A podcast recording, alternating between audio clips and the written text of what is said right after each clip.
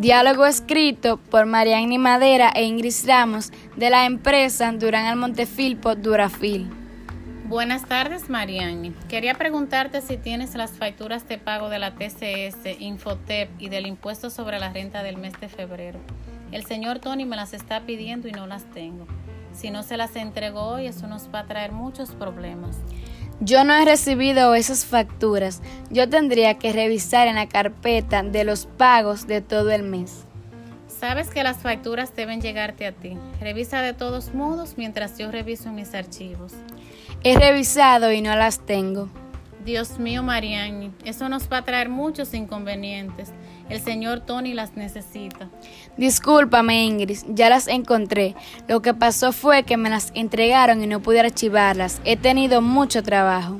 Gracias a Dios que las encontraste. Necesito que las escanees y me las envíe por correo, por favor.